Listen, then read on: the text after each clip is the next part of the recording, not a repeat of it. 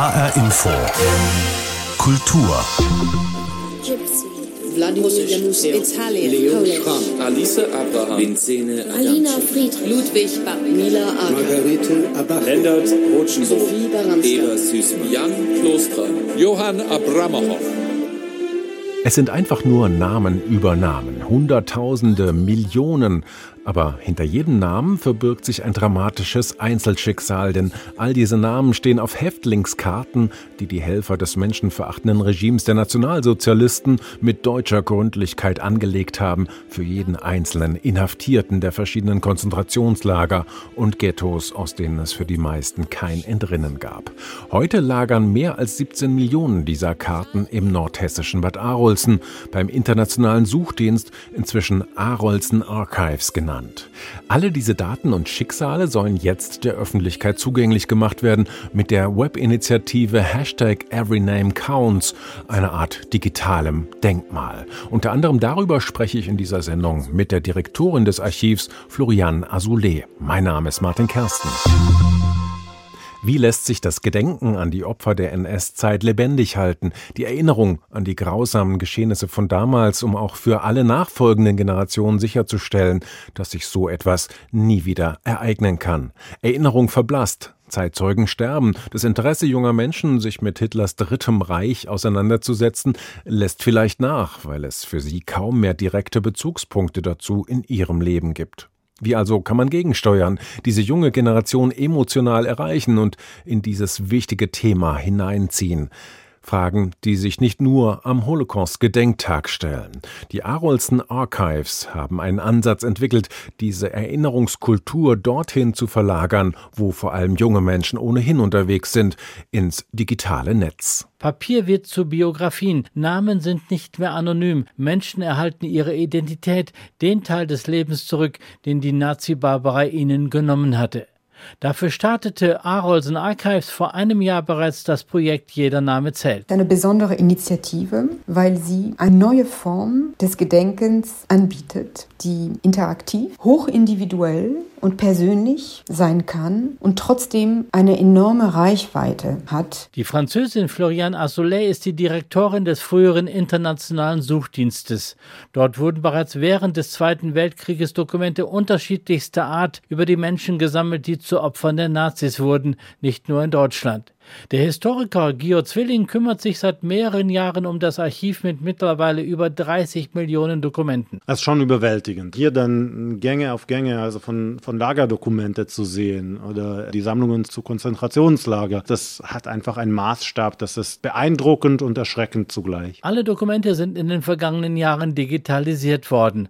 Doch für eine Suche über den Namen eines Opfers ist der Zugang zu den Details sehr schwierig. Doch der Name ist fast immer auch der Schlüssel für mehr. Wenn man den Namen eingibt oder ob eine Religion oder ein Geburtsort, dass man alle Personen findet und man direkt zu dem Dokument kommt. Genau da setzt das Projekt Jeder Name zählt an. Mit einem speziellen Computerprogramm können Namen aus den Dokumenten herausgesucht und in ein Online-Namensarchiv übertragen werden. Zurzeit haben wir hauptsächlich Karteikarten aus Konzentrationslager, mehr als 600.000 Dokumente, die zurzeit online verfügbar sind, hauptsächlich Häftlingspersonalkarten und Häftlingsfragebögen aus Buchenwald, aus Dachau, aus Natzweiler, Auschwitz, Mauthausen. Das Verfahren ist in jeder Beziehung aufwendig. Es sollen sich auch keine Fehler einschleichen. Jede Karte muss dreimal erfasst werden von drei unterschiedlichen Personen. Jedes macht das zum ersten Mal. Und sobald drei unterschiedliche Leute das gemacht haben, dann wird diese Karte quasi zur Seite gelegt. Und dann von Archivmitarbeitern ausgewertet und weiter bearbeitet.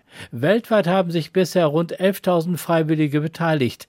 Auch die Korbacher Schüler Jakob, Sarah und Kimberlin. Zuerst haben wir mit den Nachnamen angefangen und dann die Listen durch von den Häftlingsnummern über die laufenden Nummern und den Geburtsdaten, sodass man nachher alles finden kann. Also es ist echt hart, sich das teilweise durchzulesen. Ich hatte letzte Woche eine Liste, wo, glaube ich, von einem Nachnamen bestimmt fünf Leute standen und man dachte sich, das ist wahrscheinlich eine ganze Familie gewesen, die dort ausgelöscht worden ist und das ist echt grausam, wenn man sowas liest. Vor allem, wenn man sich auch überlegt, dass das einfach nur Leute Leute waren, die unschuldig nur wegen ihrer Religion vergast wurden. Bis zum Jahr 2025 sollen alle Namen in den Dokumenten gefunden, digitalisiert und die Angaben zu den Opfern für Angehörige und andere Archive zum Beispiel online recherchierbar sein.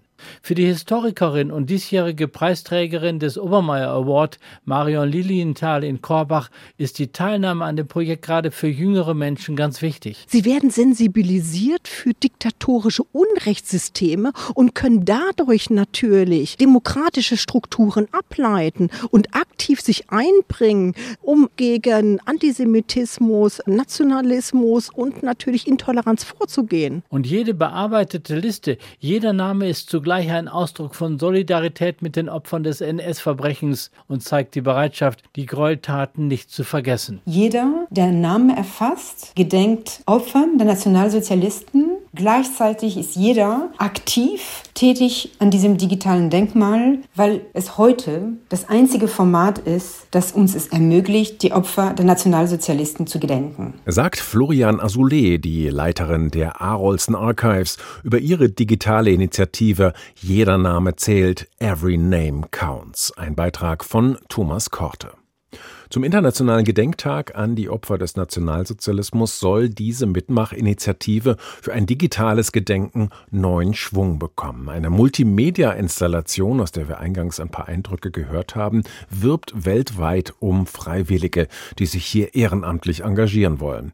Ich habe vor der Sendung nachgefragt bei Florian Azoulay, weil ich genauer wissen wollte, wie dieses Projekt funktioniert, welche Überlegungen und Absichten sie dabei leiten und wie das Ganze überhaupt überhaupt begonnen hat. Wir haben letztes Jahr äh, in Hessen äh, damit angefangen, mit einem Pilotprojekt mit ungefähr äh, 1000 Schülern, die äh, Daten am 27. Äh, Januar erfasst haben.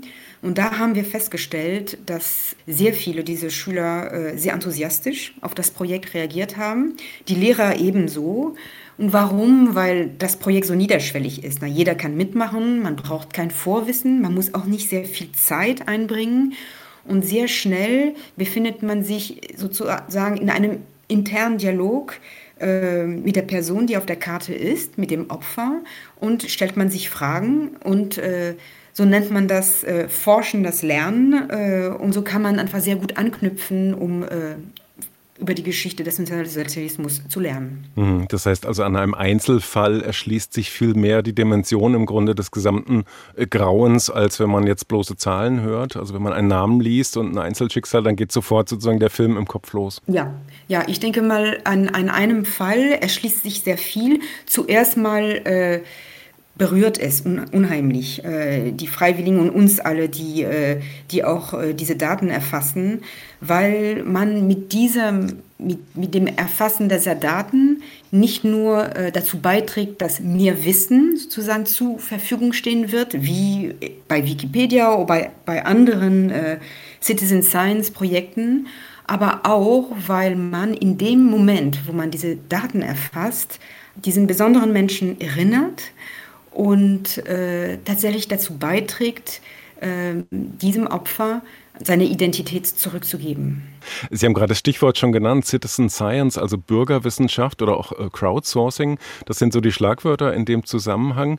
Ähm, da könnte ich mir vorstellen, dass es da äh, gerade auch unter Archivarinnen und Archivaren doch auch gewisse Vorbehalte trotzdem gegeben hat, sowas einfach nach draußen zu geben. Das sind ja auch sehr sensible Daten, es sind sehr persönliche Daten, da hängen Schicksale dahinter und die Menschen, die damit umgehen, die hat man ja sozusagen nicht direkt im Blick. Wie sind Sie diesen Vorbehalten, so Sie da waren, denn begegnet? Mhm.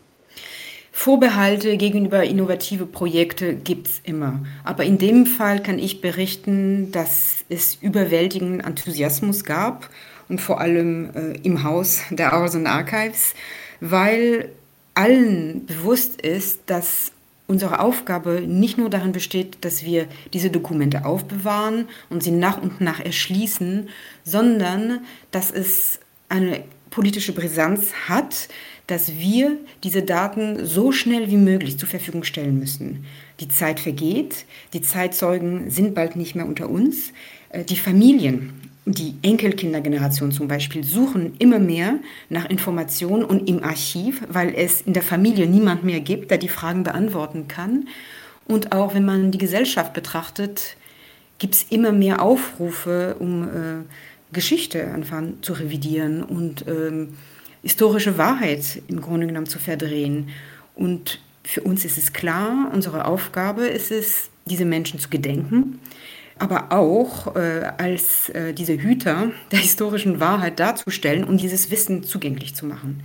Deswegen, um zurückzukommen auf Ihre Frage der Vorbehalte, ich würde sagen, da im Haus bei uns ist vor allem Enthusiasmus und sehr großes Interesse an dieses Projekt, weil es uns so weiterbringt. Wenn jetzt, sagen wir mal, jeder erwachsene Deutsche sich jetzt gleich nach dieser Sendung zum Beispiel einmal auf Ihre Plattform begeben würde, sich da einloggt und nur eine einzige Karteikarte digitalisieren würde, das dauert etwa, weiß nicht, fünf Minuten vielleicht, ja. dann wäre die Aufgabe im Prinzip morgen erledigt, weil wir sind ungefähr 60 Millionen Deutsche, erwachsene Deutsche. Verrückt, oder? Ja, das ist die, die Perspektive ist äh, eigentlich, äh, muss ich sagen, berauschend. und deswegen rufen wir dazu auf, dass so viele Freiwillige wie möglich mitmachen. Aber ähm, ich würde es nicht zur Pflicht erklären, sowas zu machen. Ich finde, das Thema kollektive Verantwortung ist immer sehr problematisch. Und ich finde, das Schöne an diesem Projekt ist, dass es auf den Willen, auf das Enthusiasmus, auf dem Wissen von jedem Einzelnen äh, zurückgreift und dass jeder im Grunde genommen das gestalten kann, wie er oder sie möchte, ohne Verpflichtung. Und das hat einen sehr besonderen Wert weil dafür ähm, tatsächlich, glaube ich, äh, entsteht äh, eine andere Form der, der Auseinandersetzung mit der Materie, mit den Dokumenten. Mhm. Und natürlich entsteht auch sehr häufig, habe ich gehört von Freiwilligen, dann ein Gespräch, eine Reflexion, ein Gespräch in der Familie mit Freunden, mit Kollegen zum Thema heute. Ne? Was, was heißt es heute? Was hätte ich damals gemacht? Was, was würde ich heute machen? Was, was heißt Ausgrenzung heute? Wie sieht Diskriminierung aus? Wie positioniere ich mich dazu? Und das ist das, was wir erreichen wollen über der Sammlung von Daten hinaus. Sie hatten jetzt gerade eine Aktion, eine Woche lang in Berlin äh, wurde auf die Fassade der französischen Botschaft, äh, die Fassade sozusagen zur Leinwand gemacht für eine Medieninstallation zu dieser Initiative Every Name Counts. Welche Rückmeldungen haben Sie da schon? Welche Impulse versprechen Sie sich davon? Also die Reaktionen waren überaus positiv und sogar überwältigend in der Art und Weise, wie Leute uns äh, mitgeteilt haben, wie, wie gleichzeitig emotional diese Installation gewesen ist und auch sie zum Nachdenken und sogar zum Agieren, indem sie angefangen haben zu indizieren, motiviert hat. Also ich glaube, mit dieser Installation schaffen wir das, eine angemessene Form zu finden, um diesem digitalen Denkmal in, in, in den öffentlichen Raum im Grunde genommen zu stellen. In einem sehr zentralen Ort, wo jeder, der vorbeiläuft, überrascht wird. Und äh, ich habe manche gesehen, die da stehen geblieben sind und wirklich von dieser Installation so fast wie, wie vereinnahmt waren. Jetzt frage ich mich natürlich, es gibt ja auch noch andere Archive und Gedenkstätten. Ich denke vor allem an äh, Yad Vashem oder auch an Auschwitz, die Gedenkstätte. Wie ist da die Vernetzung zwischen diesen Archiven? Gibt es da Austausch auch der Daten? Also ich vielen Dank für diese Frage. Die, äh, die Kooperation mit Gedenkstätten, mit Museen, mit Archiven ist ist ein Schlüssel äh, für den Erfolg von, äh, von so einer Initiative. Und besonders äh, mit Staatsmuseum Auschwitz und mit der Gedenkstätte Yad Vashem haben wir äh, wirklich äh, strategische Zusammenarbeit. Dank Yad Vashem können wir dann die Daten auf eine Online-Plattform stellen. Äh, Yad Vashem unterstützt uns dabei und das ist eine sehr wichtige natürlich Kooperation. Und in dem Fall von dem Auschwitz Staatsmuseum werden wir eine Gruppe von Dokumenten, die äh, eigentlich in dem Staatsmuseum Auschwitz aufbewahrt werden, werden wir online stellen und die werden für das Staatsmuseum Auschwitz auf unserer Plattform mit indiziert. Also ich glaube, mit so einem digitalen Denkmal eröffnen sich auch neue Wege für Kooperation. Ich hoffe, dass wir jetzt eine ganze Menge Menschen äh, auch neugierig gemacht haben, die jetzt spontan sagen, ich möchte da auch mitmachen, ich möchte Teil des Ganzen sein. Was äh, muss ich jetzt konkret tun? Äh, muss ich Vorkenntnisse mitbringen? Was muss ich tun, wenn ich mitmachen möchte? Das Schöne an diesem Projekt ist, dass Sie werden Schritt für Schritt an die Hand genommen, äh, wenn Sie mitmachen wollen. Es gibt ein digitales Tutorial, es gibt ähm, Fragen, die beantwortet werden können, also interaktiv äh, auf der Plattform. Und wenn das alles nicht weiterbringt und hilft, kann man sich an die Community mit den Chat-Funktionen verwenden. Und da gibt es natürlich Archivare und Historiker aus den Arolsen Archives, aber auch Kolleginnen und Kollegen aus den anderen Gedenkstätten, die mitmachen. Aber dazu gibt es, und das ist eine wunderschöne Entdeckung für uns gewesen, wirklich äh, Individuen, die so viel Wissen haben zu einem gewissen, sehr präzisen Thema, dass sie tatsächlich dann helfen können und dieses Wissen dann teilen mit uns aber auch natürlich mit anderen Freiwilligen. Florian Azoulay, Direktorin der Arolsten Archives. Inzwischen unterstützen einige Institutionen die Aktion Every Name Counts, die UNESCO, das Anne-Frank-Haus in Amsterdam und, wie wir gehört haben, das Staatliche Museum Auschwitz sind als Partner dabei, genauso wie die internationale Bewegung Combat Antisemitism mit ihren knapp 300 angeschlossenen Organisationen, aber auch einzelne Kulturinstitutionen wie das Schauspiel Stuttgart, das gerade eine entsprechende Mitteilung herausgegeben hat. Der digitale Raum wird zu einem wichtigen Ort für das Gedenken, aber natürlich gibt es auch weiter analoge Formen von Erinnerungskultur, die sehr wirkungsvoll sein können. Die sogenannten Stolpersteine sind dafür ein bekanntes Beispiel. Kleine, vor alten Wohnhäusern ins Gehwegpflaster eingelassene Messingplatten, die an jüdische Mitbürger erinnern, die dort einst gelebt haben, vor ihrer Verschleppung durch die Nazis. Der in Hessen lebende Künstler Gunther Demnig hat diese Idee in den 90er Jahren entwickelt. Mittlerweile gilt sie als das größte dezentrale Mahnmal der Welt. Und auch hier beteiligen sich viele Freiwillige an der akribischen Suche nach den einzelnen Schicksalen dieser Menschen. Zum Beispiel die Mitglieder des traditionsreichen Frankfurter Sizilienchors. Vor einem schmucken Gründerzeithaus im Frankfurter Westend sind sie im Boden eingelassen. Sechs kleine Messingtafeln oder Stolpersteine, die an Familie Neumann erinnern. Denn hier lebten sie bis 1935. Der angesehene Anwalt Dr. Paul Neumann, seine Frau Helene, ihre drei Töchter und ein Sohn. Die Neumanns waren kulturell engagierte Bürger der Stadt und sangen fast alle im traditionsreichen Cäcilienchor mit.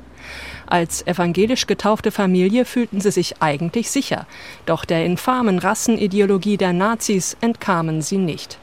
1935 wurde Paul Neumann gezwungen, sein Haus zu verkaufen, erzählt Klaus Weber. Der ehemalige Grundschullehrer singt heute im Cäcilienchor mit und hat sich auf Spurensuche der Neumanns begeben. Die Eltern kamen zunächst in einem evangelischen Pflegeheim unter. Dort wurden sie aber auch wenige Zeit später vertrieben, waren 1938 dann in der Pension Hirschfeld.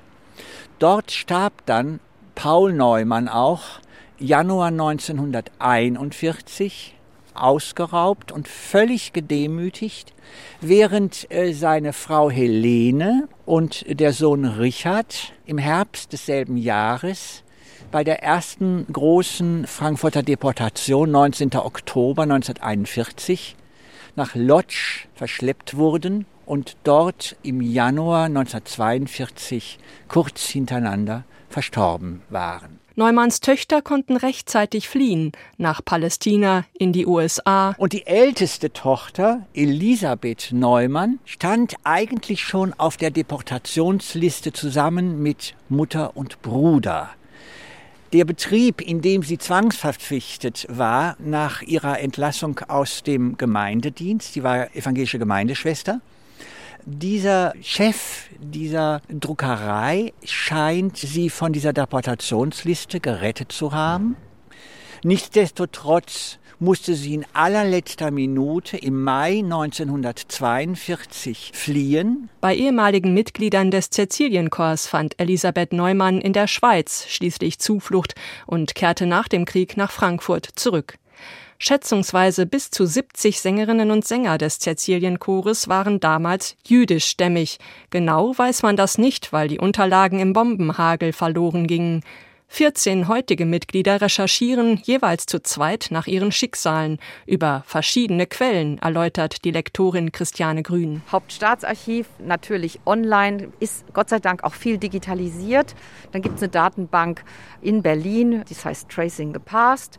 Da kann man zum Beispiel Straßen eingeben und dann zeigt einem so eine interaktive Karte, wo haben Juden gewohnt, was waren Judenhäuser. Also da gibt es schon sehr, sehr viel Material was einem die Recherche erleichtert. Bei Christiane Grün verlief die Recherche trotzdem erstmal holpernd. Sie forscht über die frühere Cäcilienchorsängerin Daisy Strauss. Daisy hatte in Berlin eine Karriere als Konzertsängerin begonnen, als sie 1942 nach Riga deportiert und dort vermutlich erschossen wurde. Erst über eine Facebook-Anfrage stießen Christiane Grün und ihre Mitforscherin auf die Tochter von Daisys Neffen. Er hatte nach Kalifornien fliehen können. Eines Abends kriege ich eine Nachricht von Cynthia Strauß, die mir sagte, mein Vater wird Ihnen jetzt bald schreiben. Und dann haben Judith und ich erstmal eine Flasche aufgemacht. Also das war wirklich eine unglaubliche Freude. Seitdem habe ich persönlich mit ihr einen ganz engen Kontakt und also sie selbst sagt, ich bin so dankbar, dass in Deutschland jetzt Menschen gibt, die sich diesem Schicksal annehmen und ich bin so begierig darauf, mehr über meine Familie zu erfahren. Die Grundlegung des Stolpersteins für Daisy Strauß steht noch aus. Insgesamt werden am Ende wohl 35 Stolpersteine für die jüdischstämmigen Sängerinnen und Sänger vom Frankfurter Cäcilienchor in Frankfurts Straßen liegen. Ein hoch engagiertes, tief berührendes Projekt, das auch anderswo Schule machen sollte. Es sind wirklich Menschen, die aus unserer Mitte rausgerissen worden sind und ich finde, dieses Erinnern ist erstmal ein, sie wieder ein Stückchen versuchen, in unsere Gemeinschaft, in unsere Reihen, in die Öffentlichkeit zurückzubringen. Das ist zumindest die historische Notwendigkeit. Wir können das nicht wieder gut machen, aber das zumindest können wir machen. Und deshalb wollen wir da auch wirklich fortfahren. Ursula Böhmer über die Bemühungen des Frankfurter Sizilienchors, einen Teil seiner Geschichte aufzuarbeiten und den jüdischen Mitgliedern des Chores, die in der Nazizeit verfolgt, verschleppt und ermordet wurden, ein Denkmal zu setzen. Der Umgang der Deutschen mit dem Erinnern hat sich ziemlich verändert in den Jahrzehnten nach dem Ende des sogenannten Dritten Reiches. Versuchte man zuerst, möglichst schnell zu vergessen und zu verdrängen, sorgte die Studentenbewegung der 68er und Ende der 70er Jahre dann auch ein eindrücklicher Film aus den USA dafür, dass sich ein großer Teil der deutschen Bevölkerung der Vergangenheit stellte. Ein schmerzhafter Prozess. Rund 20 Millionen Deutsche saßen schockiert vor dem Fernseher, als der Mehrteiler Holocaust lief. 1981 dann die erste deutsche Produktion zum Thema. Zeitzeuginnen und Zeitzeugen sprachen zur besten Sendezeit im ersten offen und in schrecklichen Details über den Holocaust. Die zweiteilige Dokumentation Zeugen Aussagen zum Mord an einem Volk von Radio Bremen löste teils heftige Reaktionen aus. Jetzt, 40 Jahre später, erinnert ein Film an die Geschehnisse von damals. Norbert Kunze erzählt, wie der Holocaust ins Fernsehen kam. Wir haben als Team nach jedem Dreh geweint. Der Grund? Die bewegenden Berichte von Überlebenden des Holocausts. Es gab keine Ausnahme. Jeder unterschiedlich, Karl Fruchtmann nicht. Fruchtmann, Vorname Karl, das war der Regisseur des zweiteiligen Films Zeugen, Aussagen zum Mord an einem Volk, der 1981 erstmals im Fernsehen ausgestrahlt wurde. Sonntagabend um 21 Uhr im ersten. Über Radio Bremen entlud sich anschließend, wie man heute sagen würde, ein Shitstorm. Es gab äh, hunderte von Anrufen während äh, der Sendung und auch noch danach und natürlich fast nur negative, fast nur Beschimpfungen und Hasstiraden. Die Aussagen der damals noch lebenden Zeitzeugen sind in ihrer Intensität nahezu unerträglich. Das Leid ist spürbar, wenn sie monoton Unrecht und Misshandlungen schildern, auch heute noch. Ach, man merkt richtig, du bist Ayud. Oh, ich, ich war schon dann 15 Jahre alt. 14-jährig kam ich nach Auschwitz. Ich entband ein Kind. Nächsten Tag früh war Mengele da und gab den Auftrag, man muss dieser Frau die Brust abbinden. Ich will sehen, wie lang ein Säugling ohne Nahrung